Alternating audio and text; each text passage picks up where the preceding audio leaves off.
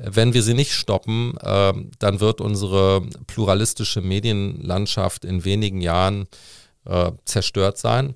Äh, und das heißt, dass äh, wir eigentlich ähm, die Grundlage unserer Demokratie wahrscheinlich irreparabel verlieren werden.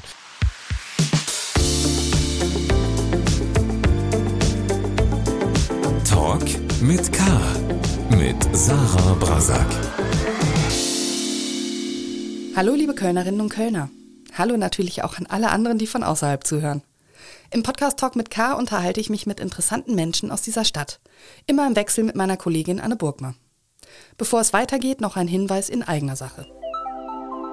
Dieser Podcast wird für Sie kostenlos vom Kölner Stadtanzeiger bereitgestellt. Wir freuen uns, wenn Sie unseren investigativen Lokaljournalismus unterstützen, indem Sie unser digitales Abo KSTA Plus ausprobieren. Die ersten vier Wochen kosten Sie nur 99 Cent. Alle Infos und Angebote finden Sie unter ksta.de slash pluspodcast. Heute zu Gast im Studio ist Martin André. Der Kölner Medienwissenschaftler hat untersucht, wie viel Zeit wir Deutschen im Internet verbringen und vor allem, wo wir unsere Zeit im Internet verbringen. Er warnt vor der zunehmenden Dominanz von US-amerikanischen globalen Firmenimperien wie Google und Meta, zu denen etwa Facebook und Instagram gehören. In seinem Buch Big Tech muss weg schreibt er darüber, wie die Digitalkonzerne die Wirtschaft und die Demokratie zerstören und was man tun kann, um sie zu stoppen. Er kritisiert, dass die Plattformen zunehmend die politische Meinungsbildung dominieren und zugleich unsere freie Marktwirtschaft abschaffen. Er fragt in seinem Buch, ob das überhaupt legal ist und er fragt, warum wir uns das noch länger gefallen lassen. Wie genau er zu seinen Erkenntnissen gekommen ist und was er fordert, hören Sie im Gespräch.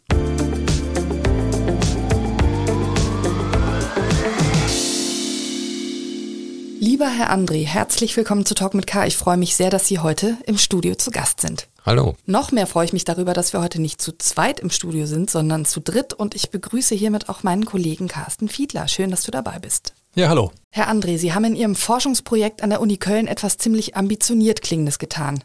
Sie haben sich an die Vermessung des Internets gewagt. Sie wollten nämlich herausfinden, wie viel Zeit die Deutschen auf welchen Social-Media-Plattformen und auf welchen Nachrichtenseiten oder sonstigen Seiten im Internet verbringen und was das über uns als Gesellschaft aussagt. Klingt total spannend und wichtig, aber man stellt sich schon die Frage, warum passiert das erst jetzt? Also warum haben das andere nicht längst schon vor Ihnen gemacht? Andere haben das vor mir nicht gemacht, weil das nicht so ganz einfach ist, denn wir haben äh, in Deutschland alleine 16 Millionen Domains, die genutzt werden, also unterschiedliche Webseiten und Apps. Sie müssen also erstmal alle 16 Millionen vermessen und Sie wissen, dass die Menschen eben auf Smartphones, Tablets und Desktops unterwegs sind. Das heißt, äh, auch Laien können sich vorstellen, sie müssen also all diese Geräte irgendwie zusammenführen. Sie müssen alle einzelnen Impressions, das sind viele Milliarden Impressions, äh, die müssen sie alle messen äh, und die müssen sie dann eben den einzelnen Seiten zuordnen. Das ist eine Mount Everest-Besteigung und ähm, deswegen hat das tatsächlich noch nie jemand gemacht. Wie sind Sie denn konkret vorgegangen, um diesen Mount Everest zu besteigen? Und wie viele Menschen waren daran beteiligt an diesem Versuch? Wir hatten hier ein Panel, das heißt 16.000 Menschen, die genau die ganze demografische äh, Struktur der Bundesrepublik abdeckt. Ähm, die sind hier über äh, drei Monate in ihrem kompletten Verhalten eben beobachtet worden, natürlich mit ihrer Einwilligung und äh, aus diesen ganzen Daten, die anonymisiert und aggregiert dann zusammengeführt werden, können wir dann eben die komplette Nutzung erkennen. Sie haben also 16.000 Menschen über einen längeren Zeitraum dabei beobachtet, was die eigentlich wirklich tun, wenn sie im Internet unterwegs sind. Und weil die repräsentativ ausgewählt waren, kann man die Ergebnisse auf Deutschland hochskalieren, so wie man das auch bei den Fernsehquoten macht. Was ist denn dabei herausgekommen? Ja, dabei ist eigentlich hauptsächlich herausgekommen, dass äh, die der Großteil der Internetnutzung auf ganz, ganz wenige Player äh, beschränkt ist. Das äh, sind die üblichen Verdächtigen, also das sind äh, Facebook, Instagram, YouTube, Google und so fort.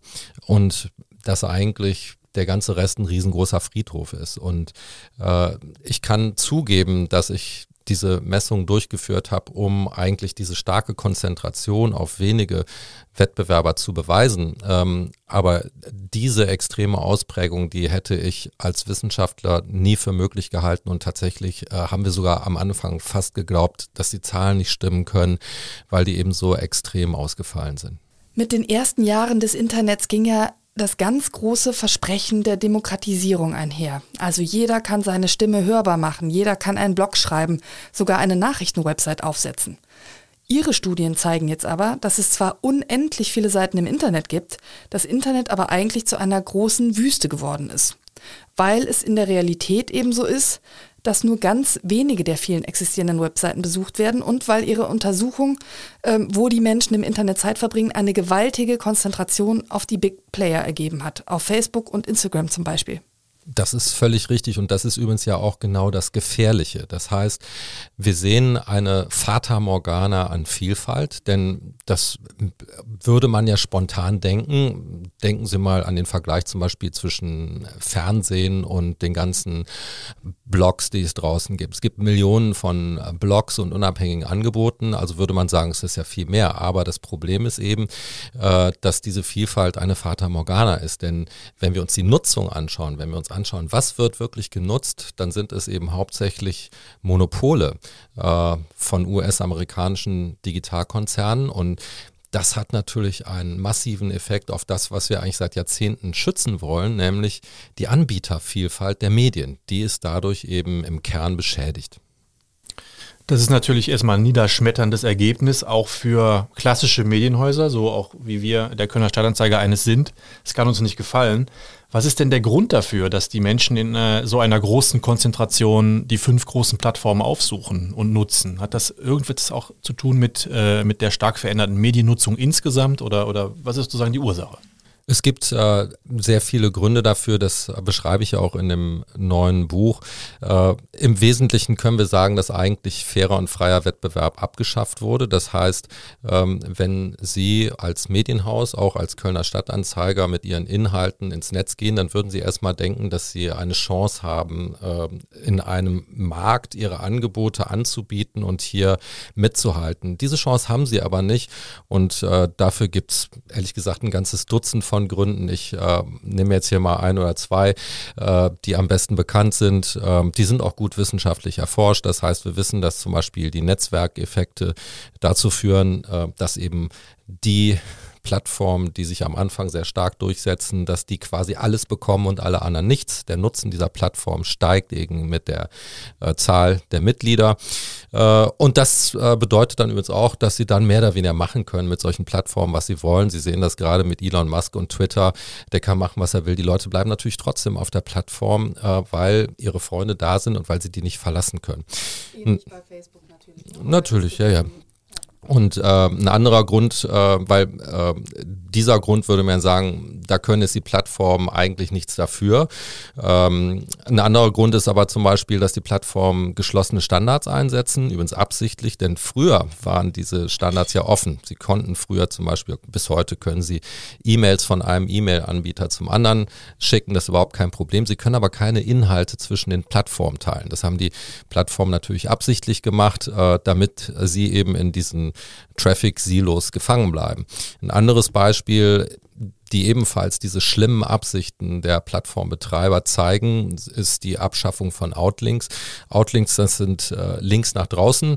Äh, früher war es so, dass sie eigentlich überall Links setzen konnten und äh, wenn die Leute sich für die Inhalte interessiert haben, dann sind die eben nach draußen geführt worden auf andere Angebote. Und Sie wissen, das wahrscheinlich selbst am besten, denn wenn Sie zum Beispiel als Kölner Stadtanzeiger heute Ihre Inhalte auf den Plattformen einsetzen, dann können die Menschen, die Nutzer auf vielen dieser Inhalte gar nicht mehr direkt klicken, um zu ihren Inhalten zu kommen, extra äh, etwa, äh, etwa bei Instagram.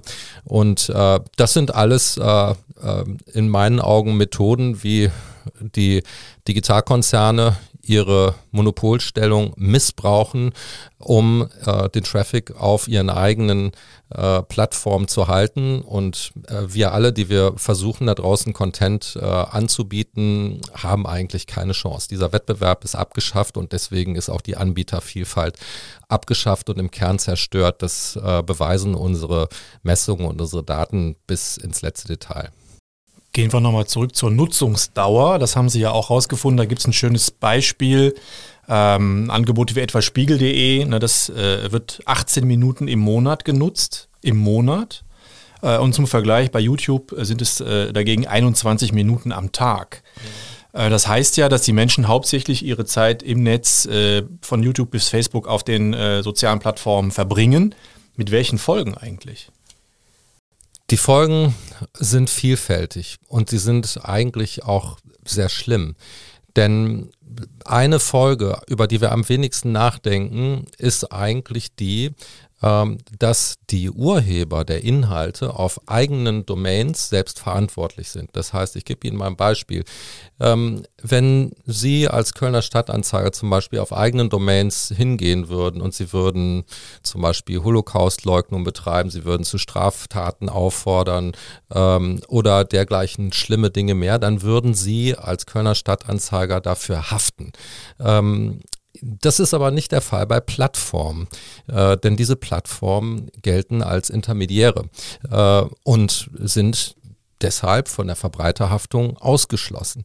Und äh, nur mal als Beispiel, wenn Sie jetzt im Gesamttraffic des Internets es schaffen, und das haben die Digitalkonzerne ja geschafft, dass sie einen immer größeren Anteil des Traffics auf die Plattform ziehen, dann öffnet das natürlich äh, die Tore für schlimme Inhalte, weil die Plattformen dafür nicht direkt die Verantwortung übernehmen müssen. Stellen sich zum Beispiel eine Situation vor, in der eben 80 oder 90 Prozent der Inhalte auf, auf unabhängigen Websites äh, platziert wären, dann hätten sie eine automatische Zivilisierung der Inhalte, weil die, die Betreiber dieser Plattform, dieser, dieser, dieser Inhalte natürlich sehr, sehr genau darauf achten würden, dass sie eben nicht gegen geltende Gesetze verstoßen würden, dass sie keine strafbaren Inhalte äh, verbreiten würden, weil sie sonst eben direkt zur Haftung gezogen würden. Sie haben ja ein Buch geschrieben, Big Tech muss weg, und Sie gehen in diesem Buch ja sogar so weit, dass Sie sagen, Internet und Öffentlichkeit werden von den Big Five äh, derart allumfassend übernommen werden, äh, dass wir in den nächsten Jahren schon gar nicht mehr irgendwas dagegen unternehmen können oder gar protestieren können. Es klingt schon sehr stark nach einem Endzeitszenario, oder? Wir mal so, nach einem Endzeitszenario. Ich finde es insofern interessant. Eigentlich, äh, die Fakten liegen ja auf dem Tisch. Das heißt, äh, ich glaube, dass die Belastbarkeit dieser Daten ungefähr wahrscheinlich 100 Mal genauer sind als zum Beispiel äh, Daten, die den Klimawandel vorhersagen. Das heißt, das ist ja nicht eine Meinung, die ich auf Twitter äußere, sondern das ist ja auf der Grundlage von äh, belastbaren äh, Indikatoren errechnet worden. Übrigens sind auch die Zahlen, die ich nutze, um äh, die sozusagen das Abschmelzen der analogen und redaktionellen Medien vorauszuberechnen. Das sind öffentlich publizierte äh, Zahlen, ähm, die allen Menschen zugänglich sind. Von daher äh, ist es so, dass wir eigentlich wahrscheinlich idealerweise gar nicht mehr viel Zeit darauf verbringen sollten, zu fragen, ist dann unsere Demokratie in sechs Jahren weg oder dauert es vielleicht acht Jahre, sondern äh, wir haben überhaupt keine Zeit mehr und wir sollten darüber reden, wie wir sofort diese Situation ändern und deswegen natürlich auch dieser für einen Wissenschaftler wahrscheinlich sehr steile Titel Big Tech muss weg und der Untertitel Wir werden sie stoppen, denn wir müssen sie stoppen. Wenn wir sie nicht stoppen, ähm, dann werden unsere Kinder nicht mehr in einer Demokratie leben. Das ist ja eine ihrer wichtigsten Thesen im Buch. Also es ist nicht nur eine AfD, auf die wir gerade sehr stark gucken. Es sind nicht nur andere Kräfte, sondern es sind Google, Facebook und Co, die die Demokratie in Deutschland gefährden. Und ihre Sorge ist, dass wenn die Gesellschaft nicht sehr bald laut dagegen protestieren wird und die Politik Big Tech strengeren Regeln unterwirft, dass wir in ein paar Jahren dagegen möglicherweise gar nicht mehr protestieren können. Das klingt jetzt sehr apokalyptisch. Wie meinen Sie das denn? Momentan ist es so, dass wir äh, in dem Gesamtbild der Medien davon ausgehen können, dass die digitalen Medien bereits seit etwa zwei Jahren die Leitmedien sind. Das heißt, sie ziehen mehr Aufmerksamkeit auf sich als alle anderen analogen Medien zusammengenommen. Ähm, wenn Sie jetzt die Situation ändern wollen, dann müssen sie natürlich dagegen protestieren. Wir können hier heute noch protestieren, weil es noch einen starken äh, Gegenpol gibt, nämlich die analogen Medien und zwar hauptsächlich eben auch die redaktionellen Medien. Dagegen ist es so, dass natürlich die Plattformökonomie die Redaktionen im Prinzip austrocknet. Das heißt, sie verlieren ihre Finanzierungsgrundlage und sie werden immer kleiner. Das sehen wir jetzt schon am Zeitungssterben und das sehen wir an den stagnierenden Nutzungen auch äh, des Rundfunks. Ja, und jetzt ist es natürlich ganz einfach. Wir können uns eben eine Situation vorstellen, wo die analogen Medien immer weiter abschmelzen. Wie gesagt, diese Extrapolationen, äh, das ist nicht meine Fantasie, sondern das sind die publizierten Zahlen. Dann sinken die analogen Medien bis Ende des Jahrzehnts auf einen, einen, eine Größenordnung unter einem Viertel. Äh, wir sehen eben jetzt schon, wie äh, stark die Plattformen sind äh, in Bezug auf Meinungsbildung.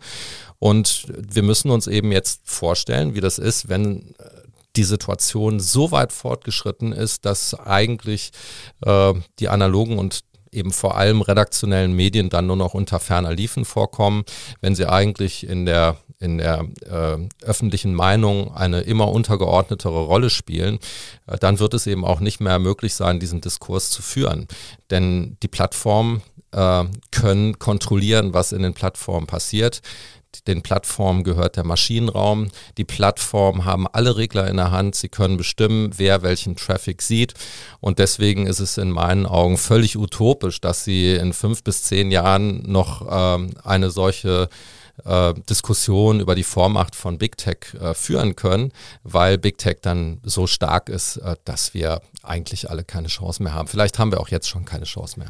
Also ganz konkret, wer dann auf Facebook zum Beispiel protestiert und sagt, also wir müssen äh, jetzt Instagram mal Einhalt gebieten oder Mark Zuckerberg oder wie auch immer, ist Ihre These, wäre es kein Problem für Big Tech zu sagen, ja gut, diesen Beitrag werden eben nur ganz, ganz wenige Menschen sehen, weil wir unseren Algorithmus entsprechend dann ähm, kuratieren.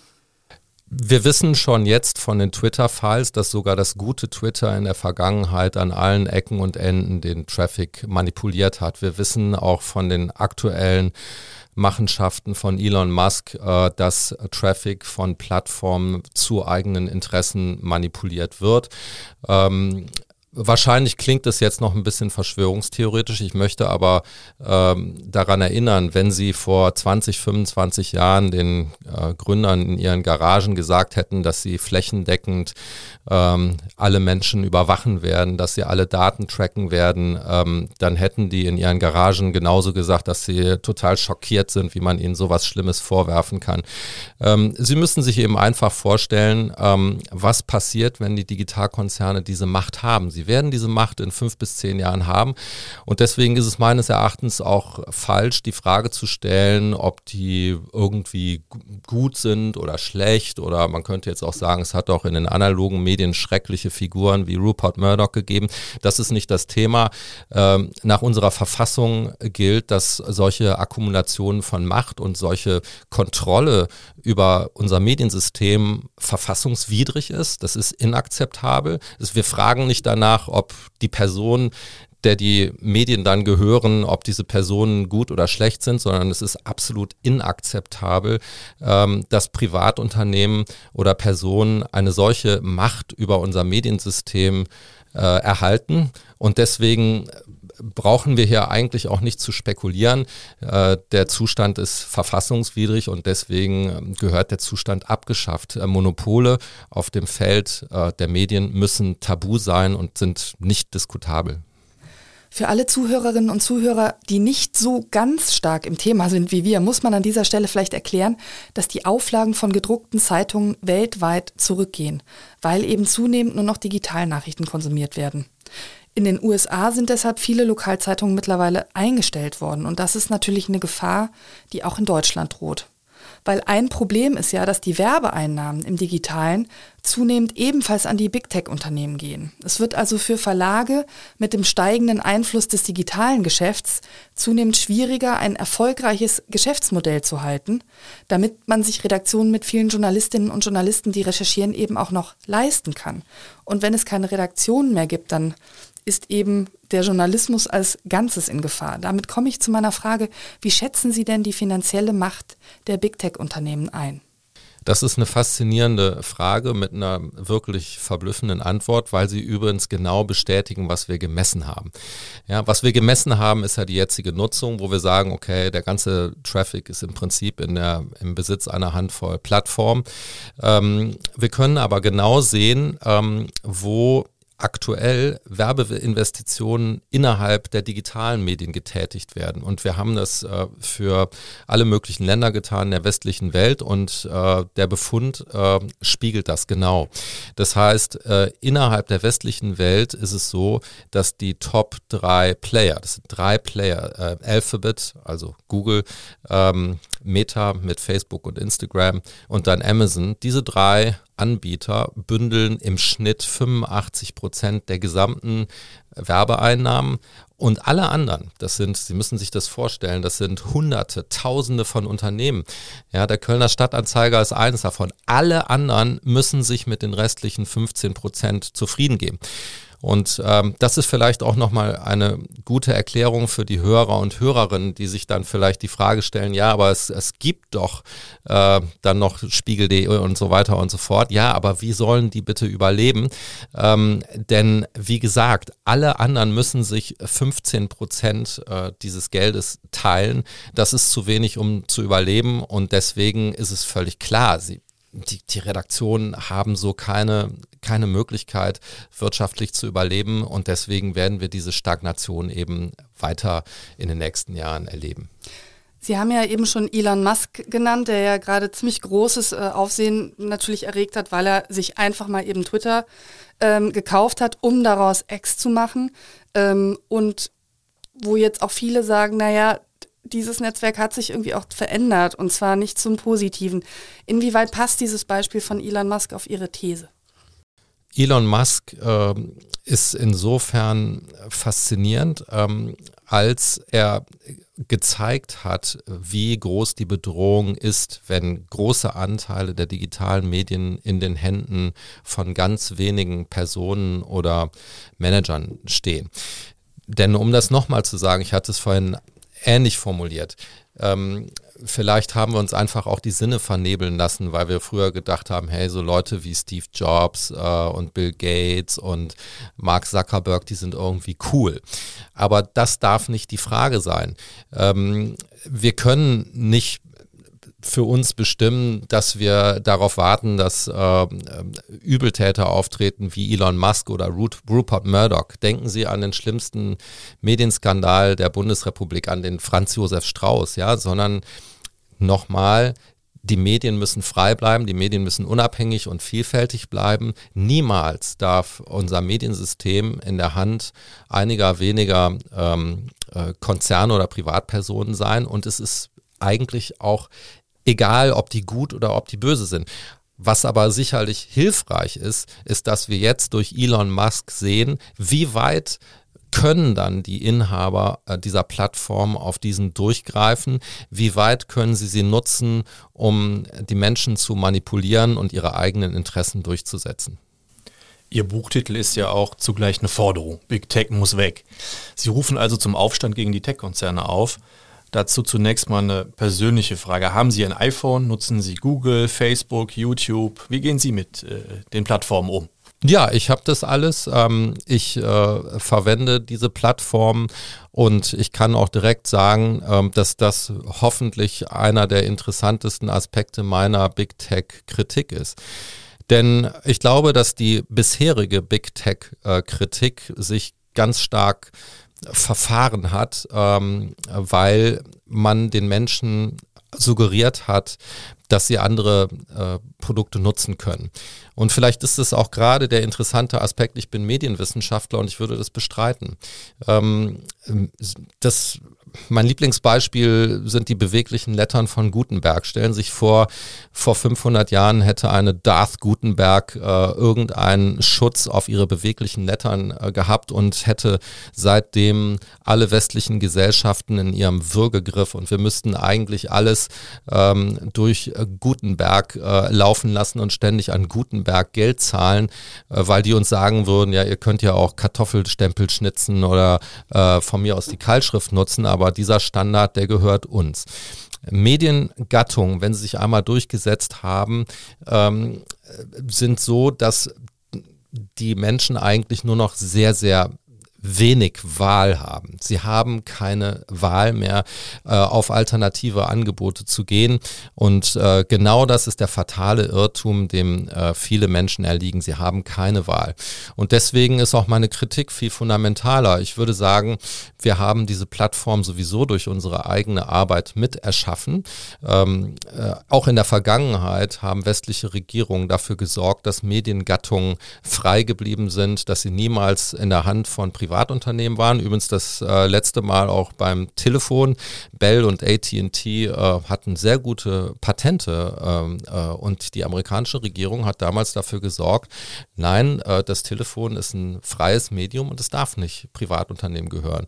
Und genau deshalb ähm, ist es eine doppelt und dreifache gute Nachricht für alle Menschen. Erstmal ihr Menschen da draußen, ihr seid alle nicht schuld. Ihr dürft auch weiter Google und Amazon verwenden, ähm, aber wir müssen dafür sorgen, ähm, dass diese Mediengattungen eben nicht nur Privatkonzernen gehören, sondern ähm, dass wir sie wieder ähm, so bändigen und so ähm, ähm äh, umstrukturieren, dass eben sie auch den Menschen gehören, die diese Netzwerke und Plattformen überhaupt erst erschaffen. Das sind wir.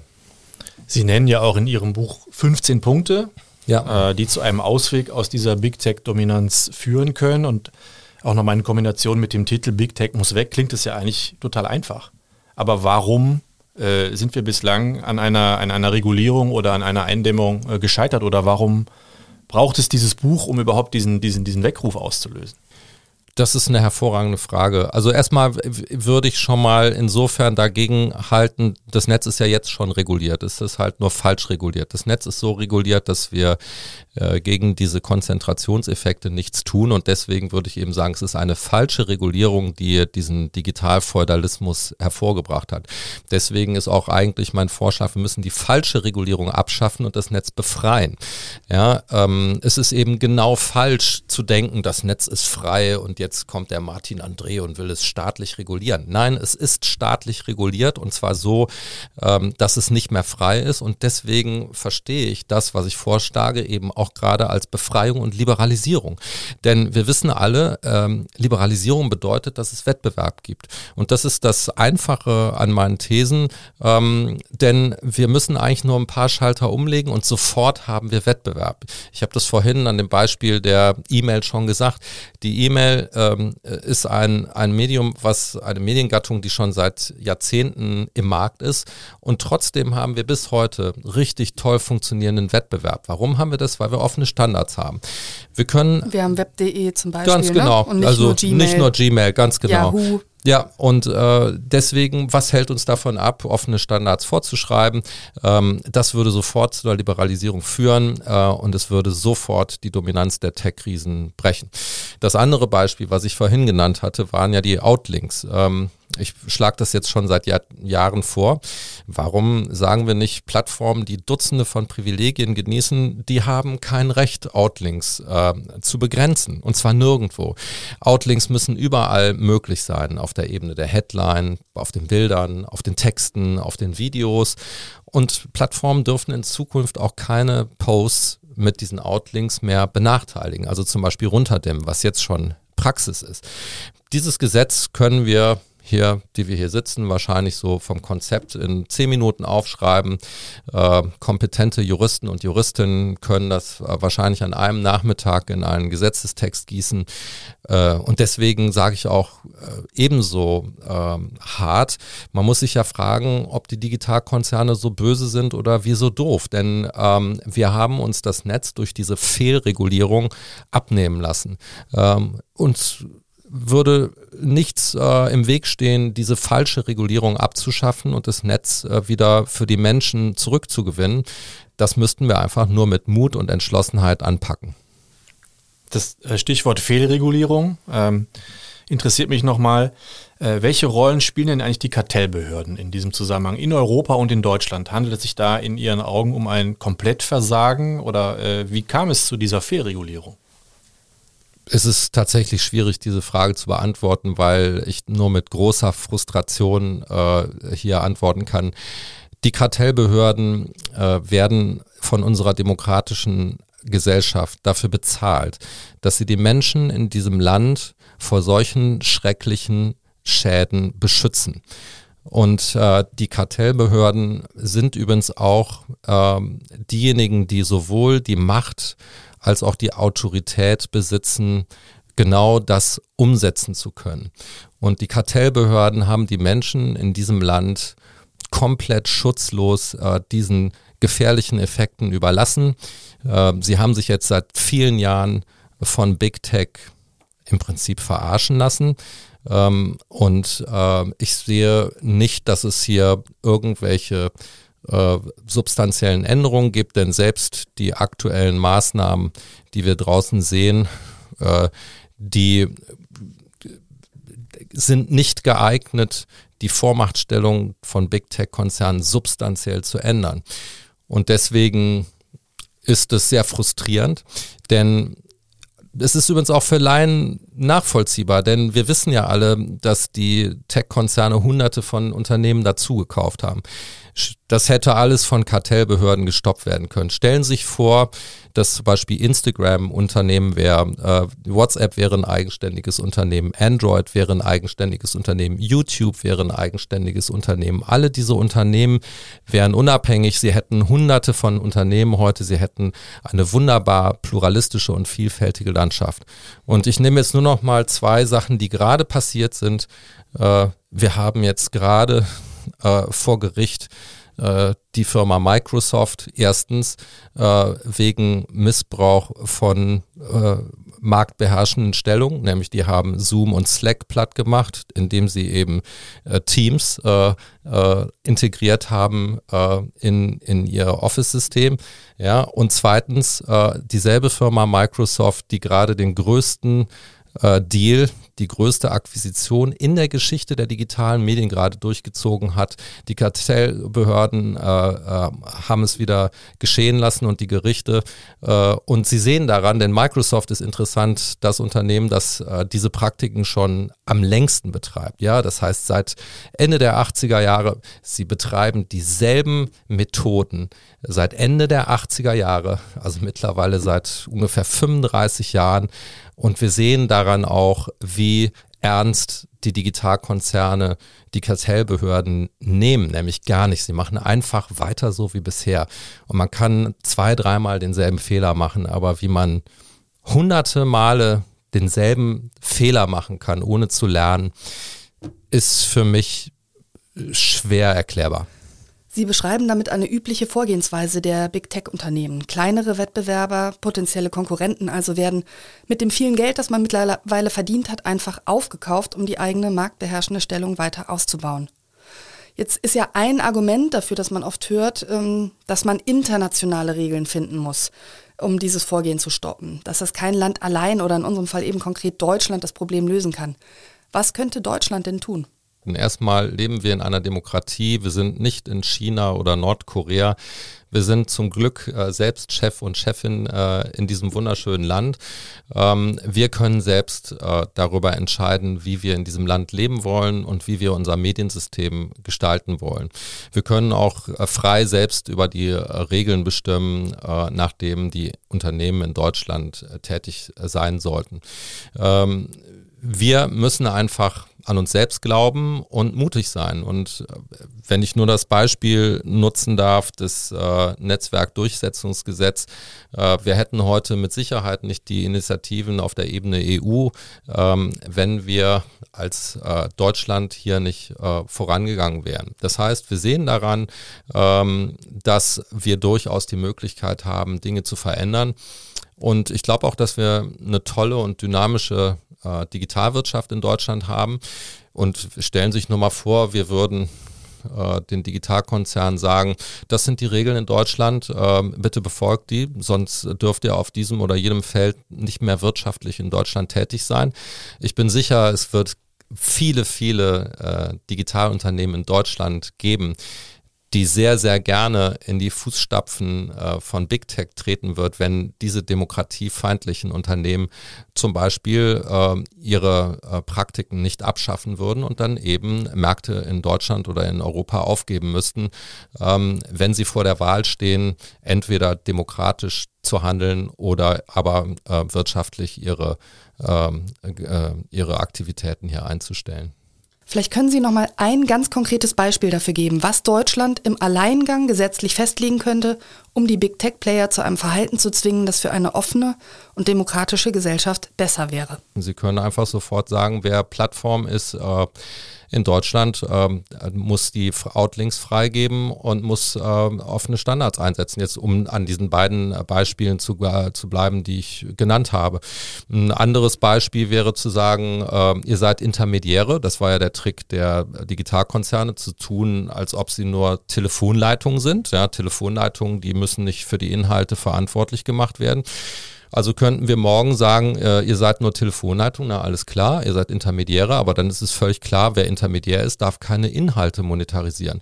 Wie kann es denn sein, ähm, dass äh, äh, die Digitalkonzerne genauso Inhalte monetarisieren, wie das jede Redaktion tut, aber sie muss keine Verantwortung für die Inhalte übernehmen? Das sind alles Und Regeln. muss sie auch nicht schaffen, die Inhalte. Naja, ähm, äh, aber ich würde eben am Ende immer sagen, äh, wer die wirtschaftliche Verantwortung für Inhalte übernimmt, der muss eben auch auch die inhaltliche Verantwortung übernehmen. Das heißt, ähm, wir haben uns hier ähm, über den Tisch ziehen lassen. Wir können das sofort ändern. Ähm, das liegt nur an uns. Wir müssten es nur tun. Was kann denn jeder Einzelne und jede Einzelne tun? Also jetzt mal vielleicht jenseits von den lokalen Buchhandel unterstützen und nicht bei Amazon jedes Buch kaufen. Ja, also hier bin ich tatsächlich der Meinung, ähm, dass den Menschen auf der Ebene der Nutzung selbst wenig Alternativen bleiben. Und das ist zum Beispiel der Punkt, der mich hauptsächlich von anderen äh, digitalkritischen Gruppierungen wie zum Beispiel den Netzaktivisten trennt. Ähm, seit Jahren und Jahrzehnten äh, wird dort propagiert, man soll eben Mastodon verwenden oder ins Fediverse gehen. Äh, wir wissen, äh, dass das bisher lang überhaupt nicht funktioniert hat. Äh, wir sehen sogar im Gegenteil, äh, ich zeige ja im Buch Dutzende von äh, angeblichen Boykottversuchen von diesen digitalen Medien, dass die nie was gebracht haben. Die haben nichts gefruchtet. Übrigens ist dasselbe auch an den vielen politischen Initiativen, die dann versucht haben, europäisches YouTube oder eine deutsche Suchmaschine äh, sozusagen planwirtschaftlich zu erstellen. Das funktioniert nicht, weil, wie gesagt, Mediengattungen, die sich durchsetzen, zu denen sind wir quasi verdammt. Ähm, die Menschen müssen auf einer anderen Ebene Druck machen. Das heißt, äh, sie müssen ganz klar der Politik ihr Missfallen zum Ausdruck bringen ähm, an einer ähm, sage ich mal, Praxis, die momentan Vielfalt abschafft, Pluralismus abschafft und am Ende auch äh, die Grundlagen unserer Demokratie äh, abschafft. Diese Praxis ist falsch und äh, solange wir es nicht schaffen, hier eine wirkliche Debatte äh, hinzubekommen, die so sag ich mal, für die Menschen so wichtig ist, wie zum Beispiel der Klimawandel oder, oder die Ukraine-Krise, ähm, solange werden wir es auch nicht schaffen, äh, das wirklich zu ändern. Wir brauchen hier eine Debatte und äh, erst dann wird die Politik aufwachen und wirklich was tun. Aber kann man uns als Individuen wirklich komplett aus der Verantwortung entlassen? Also um mal beim Beispiel Buchhandel versus Amazon zu bleiben. Erst wenn ich ein Bewusstsein dafür habe, dass der Online-Kauf bei Amazon auch Probleme mit sich bringt, wie schließende Geschäfte in der Innenstadt und in den Fädeln, kommt ja eine Debatte darüber in Gang, wie wir eigentlich leben wollen. Man entscheidet sich ja aktiv für ein bestimmtes Konsumverhalten auch. Ich verstehe das, aber ich kann nur eben andererseits sagen, die Menschen draußen haben momentan ganz viele andere Probleme. Ja, unser Land hat ganz äh, schlimme Krisen ähm, und die Menschen leiden unter Inflation, die haben immer weniger Geld in der Tasche und ähm, deswegen, wenn ich mir das vorstelle, in der Lebenswirklichkeit äh, der meisten Menschen, wenn ich denen jetzt abverlangen würde, dass sie sehr, sehr umständliche Wege eingehen müssen, um andere Plattformen zu. Das geht an der Lebenswirklichkeit der Menschen vorbei. Und deswegen äh, glaube ich, dass man die Menschen wahrscheinlich damit überfordern. Gehen wir mal zur Politik. Ist ja auch gerade schon häufiger mal genannt worden. Was ist denn mit einem Großteil der Politiker? Wie viele der, der Bundestagsabgeordneten, die in Berlin sitzen, verstehen denn eigentlich das Thema überhaupt? Ich glaube tatsächlich, dass äh, das Hauptproblem für die Politik ist, dass äh, es keine existierende Debatte über diese Monopole und Vormachtstellungen gibt. Und das ist für die Politik immer ein Problem. Äh, Politiker und Politikerinnen können typischerweise Probleme aufgreifen, für die sie dann Stimmen bekommen von den Wählern und Wählerinnen. Ich gebe Ihnen mal ein typisches Beispiel. Denken Sie an den Klimawandel.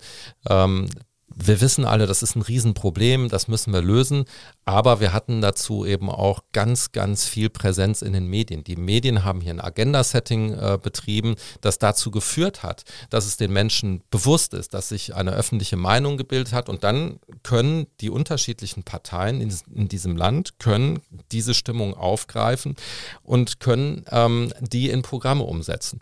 Und äh, das ist natürlich hier schwierig, denn äh, wir haben hier noch keine Debatte.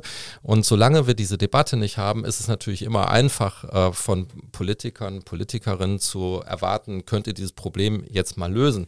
Wir müssen aber von unserer Seite eben auch äh, diese Debatte hinbekommen, ähm, damit eben der Problemdruck für die Politik sichtbar wird. Ich bin sicher, ähm, wenn wir das schaffen würden, wenn wir das äh, alle zwei, drei Tage äh, in den Schlagzeilen hätten, wenn dieses Thema ähm, bei jeder zweiten Tagesschau ein Thema wäre, wenn Markus Lanz darüber sprechen würde, dann garantiere ich Ihnen, äh, dass die Politik sehr schnell dieses Thema für sich entdecken würde, weil sie natürlich auch damit Stimmen gewinnen können.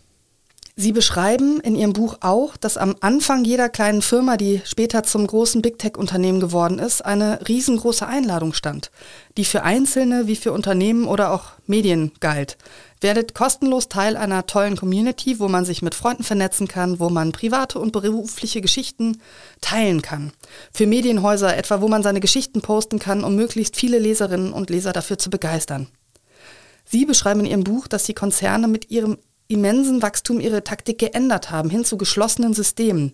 Und natürlich auch einem Algorithmus, der nicht transparent ist und der aber die Regeln macht, nach denen Dinge in den Netzwerken sichtbar oder eben weniger sichtbar werden. Was bedeutet diese Veränderung ganz konkret für Nutzerinnen und Nutzer, aber auch für Medien?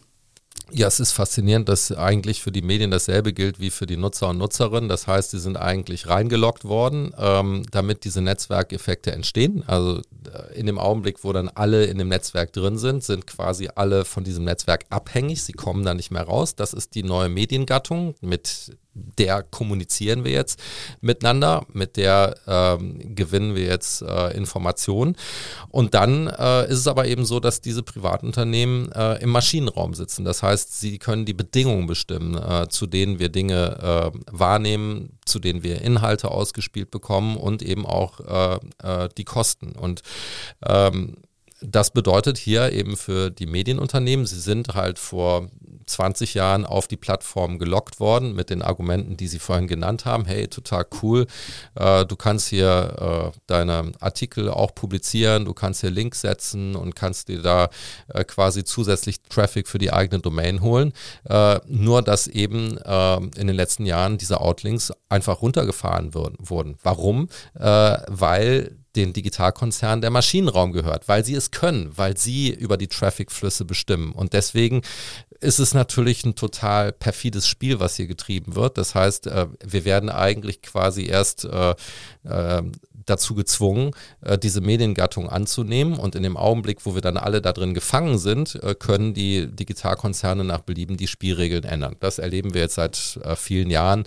Und das ist genau der Würgegriff, in dem die Medienhäuser heute stecken. Wie sind denn die Reaktionen auf Ihr Buch bislang? auch aus der Politik, auf die es Ihnen ja ankommt, wenn es um mögliche Regulierung geht? Also ich bin gerade sehr motiviert, denn ähm, die eine Frage, die ich mir vorher gestellt habe, ist, ähm, ähm, war natürlich auch, ob ich zum Beispiel ähm, große Kritik äh, bekomme, denn draußen habe ich gedacht, gäbe es viele Menschen, die eigentlich auf diese leeren Versprechungen der Digitalkonzerne noch reinfallen. Also, dass das alles toll ist. Hey, join our community, it's so wonderful und kommt ins Metaverse und hier ist alles total schön bunt in unserem Cyberknast. Ja, also äh, da bin ich total glücklich, weil ähm, das Feedback sehr, sehr positiv ist. Ähm, ich bin momentan auch viel eingeladen ähm, in äh, sag ich mal, Expertenkreisen unterwegs, äh, die das sehr ernst nehmen. Ich habe auch das Gefühl, dass die Politik langsam aufwacht. Ähm, und deswegen kann ich sagen, dass ich eigentlich ähm, sehr dankbar bin, dass äh, diese Thesen Gehör finden denn mir geht es hier, ich bin hier Überzeugungstäter. Ich möchte wirklich die Situation verändern. Das ist das Einzige, was mich antreibt. Und äh, wenn ich einen Beitrag dazu leisten kann, ähm, dass wir ähm, unser Mediensystem auch unter digitalen Bedingungen für unsere Gesellschaft retten, dann bin ich dafür sehr dankbar. Sie fühlen sich in Ihren Forschungsaktivitäten von den Big Tech-Firmen beobachtet. Das auch schon seitdem Sie vor drei Jahren den Atlas der digitalen Welt vorgelegt haben wo sie auch schon das Internet, die Anbieter und das Nutzungsverhalten gewissermaßen kartografiert haben. Sie fühlen sich sogar zensiert, wie Sie in Ihrem Buch schreiben. Das müssen Sie erklären. Ja, ich würde ungern mehr Sachen sagen als die, die in der Einleitung drin stehen, denn das hat äh, Gründe.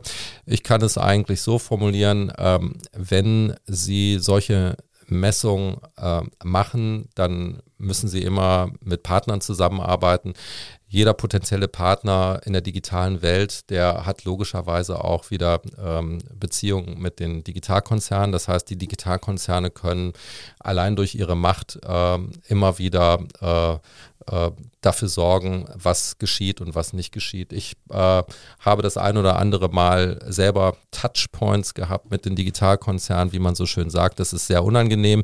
Ähm, ich kann aber auch sagen, ähm, dass mich das eigentlich nur bestärkt hat. Ähm, denn das eine ist natürlich, dass man als Wissenschaftler ähm, äh, wissenschaftliche Messungen macht, in denen man Marktmacht beweist. Aber wenn man diese Macht am eigenen Leib zu spüren bekommt, dann merkt man, ja, das, was ich hier als Wissenschaftler beschreibe, das ist nicht nur ein theoretisches Konstrukt, sondern ähm, Wahnsinn, dass das schon so weit ist, dass, dass die wirklich eingreifen, dass die versuchen, Sachen zu stoppen. Ich, ich meine, das haben Sie im Buch vielleicht auch gelesen, dass ich einen Fall ermitteln konnte, wo Big Tech eine Redaktion versucht hat zu erpressen, die einen Schwerpunkt bringen wollte ähm, äh, gegen Big Tech. Ähm, ja, also erpresserische Aktivitäten äh, von solchen Konzernen in Deutschland ähm, hätte ich vor fünf bis zehn Jahren für völlig unvorstellbar gehalten. Und das äh, hat tatsächlich auch mein, mein Leben verändert. Lassen Sie uns zum Schluss noch einen Blick in die Welt werfen. Also sicherlich ist die Dominanz der Big Tech-Firmen in anderen europäischen Ländern ähnlich ausgeprägt wie in Deutschland. Aber wir reden jetzt immer nur über die US-Konzerne. Was macht eigentlich die asiatische Konkurrenz als Beispiel? Setzen die der amerikanischen Dominanz ähm, etwas entgegen, wenn auch vielleicht wiederum unter ihren eigenen teilweise fragwürdigen Bedingungen, wenn man zum Beispiel auf TikTok als chinesischen Konzern guckt? Also ich glaube, dass am Ende entscheidend ist, äh, inwieweit haben Konzerne oder Unternehmen die Möglichkeit, in fünf bis zehn Jahren auf unser demokratisches Leben, sag ich mal, durchzugreifen und das zu kontrollieren.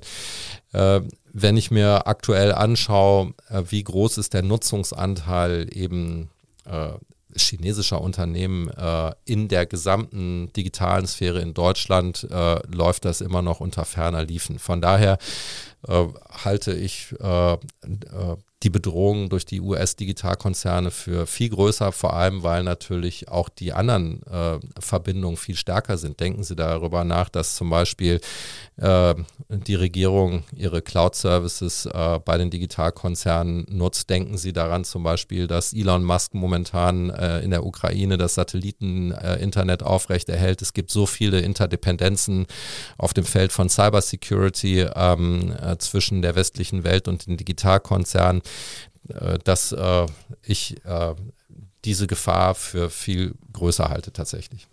Gut, wenn man auf ein Phänomen guckt, dann ist das TikTok. Mhm. Ähm, Chinesisch und natürlich bei den Heranwachsenden extrem populär. Ja, TikTok kriegt da auch sein Fett weg in äh, meinem Buch. Aber wie gesagt, am Ende, ich bin Wissenschaftler, am Ende ist eben die relative äh, Bedeutung innerhalb unserer gesellschaftlichen Wirklichkeit, äh, die ist entscheidend. Und wie gesagt, ich glaube, dass das äh, eine Marginalgröße ist im Verhältnis zu den US-amerikanischen Plattformen. Letzte Frage. Was macht Sie denn optimistisch, dass es gelingen wird, die wachsende Macht der großen Tech-Konzerne so zu regulieren, dass es einen freien Wettbewerb und eine pluralistische Medienlandschaft auch in der Zukunft geben wird? Hm, wahrscheinlich äh, mache ich mir damit selber auch Mut. Ja, denn ich habe diesen Untertitel Wir werden sie stoppen eben auch deshalb gewählt, weil das alternativenlos ist. Wenn wir sie nicht stoppen, äh, dann wird unsere pluralistische Medienlandschaft in wenigen Jahren äh, zerstört sein.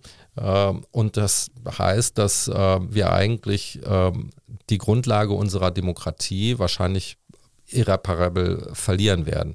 Und ähm, deswegen äh, ist es eigentlich alternativenlos, dass wir sie stoppen. Wir müssen sie stoppen. Ähm, und äh, von daher, natürlich bin ich Optimist. Ich habe versucht, in meinem Buch zu zeigen, dass das eigentlich auch gar nicht so schwer ist. Wir müssten einfach nur mutig sein und kreativ und innovativ. Und wir müssten eigentlich diesen Zustand zurückweisen, in den uns die Tech-Riesen regulieren. Ähm, denn schauen Sie sich mal an, wie Amazon seinen Marketplace äh, reguliert. Stellen Sie sich nur eine Sekunde vor, wir würden mit derselben Cleverness und Härte äh, Big Tech reguliert, wie Amazon seinen Marketplace. Alles wäre cool ähm, und das Internet wäre wieder frei. Und dafür sollten wir kämpfen. Big Tech muss weg. Die Digitalkonzerne zerstören Demokratie und Wirtschaft. Wir werden sie stoppen. So heißt Ihr Buch. Und es ist auch für Menschen, die sich nicht wissenschaftlich oder beruflich mit dem Thema beschäftigen, ähm, sehr gut und trotz des ernsten Themas sogar unterhaltsam zu lesen, was für wissenschaftliche Bücher ja nun wirklich nicht immer gilt. Vielen Dank also für diese aufschlussreiche knappe Stunde im Podcast-Studio, lieber Herr André. Ich danke Ihnen. Und danke für die Co-Moderation, lieber Carsten. Vielen Dank.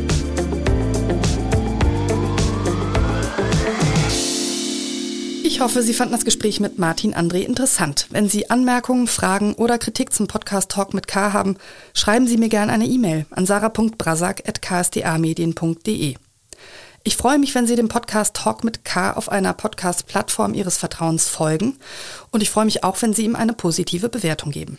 Bis zum nächsten Mal sage ich Danke, Tschüss und auf Wiederhören.